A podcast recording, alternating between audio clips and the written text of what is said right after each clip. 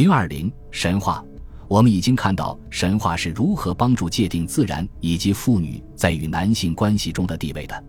神话同样也是另外一种框架，在这个框架里，不仅界定男人与女人的关系，也界定男人与神的关系。希腊的神话时代不像澳大利亚土著神话中的黄金时代那样，属于遥远而年代不详的时期。希腊神话时代只有两到三代。即推拜战争和特洛伊战争的时间，不仅能追溯其确切时间，而且与历史阶段相吻合。希腊研究学者计算出特洛伊陷落于公元前一千一百八十四年，这一个时代以后发生的事情并无定论。比如悲剧就没有写到殖民时代或建筑时代，尽管希罗多德所记载科林斯的伯里安德的某些故事似乎适合一个悲剧的素材，这无疑的归功于。至少部分归功于荷马史诗无与伦比的影响。史诗展示了一个神灵公开干预人类生活的英雄时代，他们干预人类生活的方式在后世不再重现。这一现象表明了两件事情：神灵对待这个时代的事情的态度是非常严肃的，并且这些事情都是清楚明了的，允许听众通过这些事情去认识神灵的意志以及对事情的处理。而听众在日常生活中是无法认识这些的。一些较少为人所知的历史悲剧，如埃斯库罗斯描述波斯人入侵及其灾难的《波斯人》事件，发生在如此广阔的背景中，似乎为了展现神灵对人类社会的掌控，以致如此接近神话。最后需要考虑的事情，就是每个人都对史诗所塑造的人物和故事耳熟能详。所有这些考虑的全部功效，就是使得英雄时代成为严肃诗歌的自然背景。荷马史诗用一种方式处理神话，消除了各种奇形异事、畸形、恐怖、乱伦、血亲、凶杀、人迹都被减少到最低或者完全排除。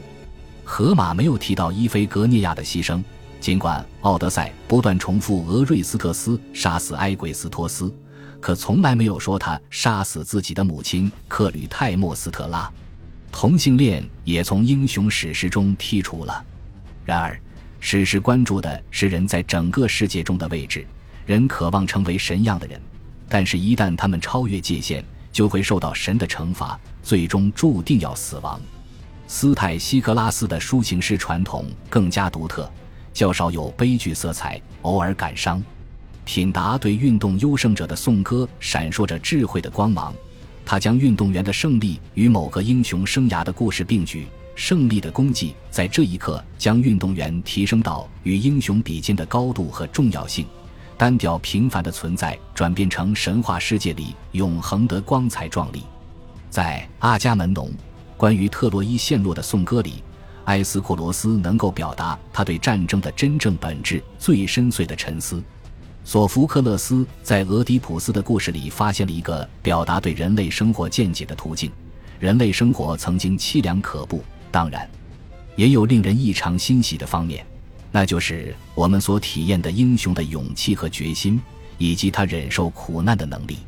史诗倾向将悲剧所强调的事物之神话进行恰当的净化，几乎所有可能的各种不良事物，如乱伦、血亲、凶杀。人际都通过悲剧而为我们所知，伴随着仪式性的哀歌和悲哀的面具，悲剧的黑暗色彩成为一种形式，能部分的解释这一现象。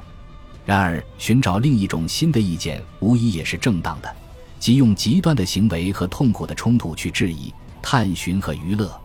神话中人和神的关系是紧密的，英雄是神的儿子，比当代人更强大，热衷于与神灵们的斗争。《伊利亚特》中，阿喀琉斯就对阿波罗说：“倘若我有力量，这笔账我一定要跟你算清。”狄俄莫德斯和帕特洛克罗斯都攻击过神灵，遭到阿波罗怒斥，要他们尊重次序，要记得你自己是谁。神和人永远不可能平等。在神话中，我们总是看到人试图超越凡人的极限。当他们扩展了我们关于人类力量的概念时，我们会感觉到一种愉悦。当他们不可避免地被打或毁灭的时候，我们又体会到另一种不同的愉悦。阿伽门农走在精致的地毯上，埃阿斯告诉雅典娜，他不需要他了。希波吕托斯公然挑衅阿弗罗狄忒，特洛伊人中希腊指挥官举止傲慢、残酷无情，无视神灵已经为他们准备好的毁灭之路。伊利亚特的最后，阿喀琉斯不得不向自己及敌人都无法逃避的死亡妥协。所有这些以及其他诸多运用神话的例子，已经成为希腊文化的核心。神话中对人类的局限性，用一种较少带有悲剧色彩的方式表达出来。神话说，生命能够成为我们所希望的样子，和平、美好、永恒，至少必定存在于某个不同于现在的时间，或者是某个地点。这种想象的存在，就像受到祝福的神的存在一样，都是通过与现实人类命运相比较得来的。这里还有两个重要的问题。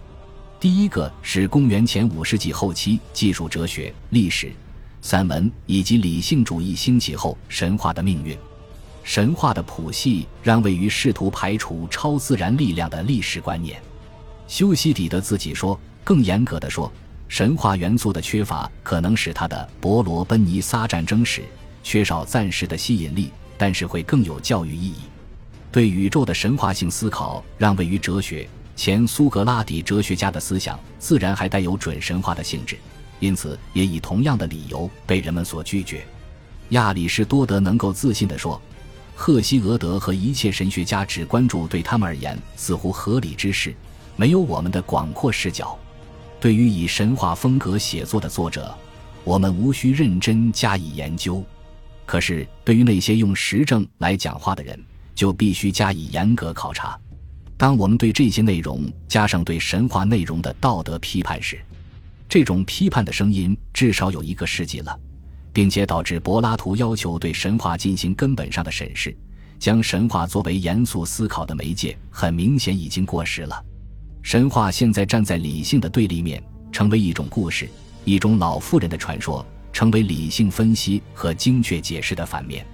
柏拉图创造了自己的神话。其中一些确实令人难忘，但是从根本上来说，又不同于旧有神话。其创造者会仔细斟酌这些神话是否不恰当或者带有悲观色彩。旧有神话在当地的崇拜中保持着鲜活的生命力，一直吸引着诗人们的注意力。从卡里马库斯的《颂歌》到公元五世纪诺努斯的《酒神颂歌》，神话也一直是希腊绘画和雕刻的主要题材。在拉丁诗歌中，从奥维德的诙谐到埃涅阿斯的严肃，希腊神话也有着广泛的影响。但是，严肃讨论的自然媒介现在成了散文、神话以及与神话相关的诗歌，越来越成为一种装饰。当然，不可否认，它们还是深受人们喜爱的不可缺少之物，而不像公元前四百年之前那样作为严肃的事物存在。我们的第二个重要问题是对神话的分析。这一章已经提到，神话有不同种类和众多来源，它们不可能都为了同一目的而存在。实际上，也并没有一把能解开所有神话的钥匙。但是，一些神话是有可能被解释、分析和破译的。如果我们摒弃那种用一把钥匙解开所有神话的观点，那么是不是说每个单个的神话最后都能够被分析呢？关于阿多尼斯的神话。就是一个能让我们清醒的例子。他的母亲米尔拉爱上了自己的父亲，并为他怀了一个孩子。他被变成了熏香树。他生下来的孩子非常英俊。阿弗罗狄忒爱上了他，把他装在一个箱子里给了珀尔瑟福涅。但是珀尔瑟福涅也迷恋上了他的美貌。阿弗洛狄特不得不将他们分开。他在狩猎时被一头野猪撞死，每一年都受到妇女们的哀悼。这就是神话的轮廓。对弗雷泽来说，阿多尼斯是一个植物和丰产之神，每一年死去，然后又随着新的农作物活过来。但是需要指出的是，实际上古代的材料并没有提及阿多尼斯的复活。近来出现了两种解读这个神话的尝试，值得注意。M. 德蒂恩内给出了一种结构主义的分析，对他来说，这个神话与婚姻。过度和调和有关，阿多尼斯被认为富有早熟的魅力，却在青春期就死去了。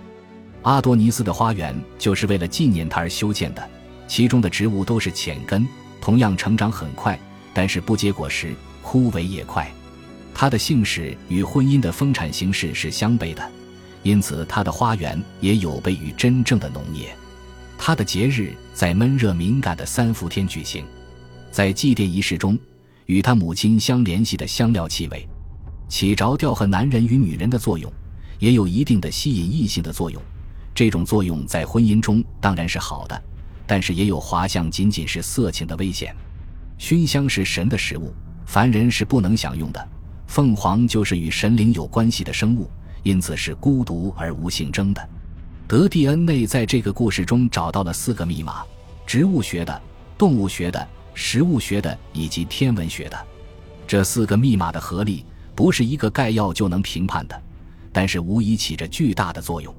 W. 伯克特也分析过阿多尼斯神话，他一开始就说：“如果我们在分析阿多尼斯神话时考察他被野猪撞死的故事，这个故事从一个古老的闪族神话中流传下来，其内容是关于一个名叫杜姆兹的猎人，阿弗罗狄忒与珀尔瑟福涅对男孩的争夺，实际上是爱情和死亡的冲突。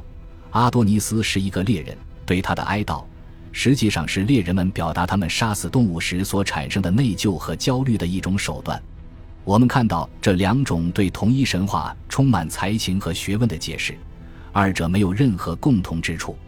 他们似乎在解释两个完全不同的故事，从完全不同的立场入手。这反映了两类学者迥异的学术兴趣。很难想象争论过程中一种解释能完全压倒另一种解释。当然。这种争论会增加人们对这类理论逻辑状况的疑问。如果这些理论真的不是争论所能左右的，那么这些关于阿多尼斯的分析又是什么呢？我认为，答案必然是：我们拥有两个以上的神话。弗雷泽笔下垂死的神灵一定曾在诗歌和小说中大为流行，尽管现在已经被人类学家所忽视或拒绝，但对当时的人来说，他是一个强有力的神话人物。很少有学者像弗雷泽这样写，但是神话的创作者就活在他们中间。我曾经认为，某些神话很容易分析，但某些神话是深奥、复杂、多面的，不同的思想在其中看到不同的范式。在很多神话中，我们都能发现富有启发性甚至理想化的洞察力的火花，但是要抓住其内涵，就像抓住极易消逝的死亡阴影一样，毫无希望。恭喜你又听完三集，欢迎点赞、留言、关注主播，主页有更多精彩内容。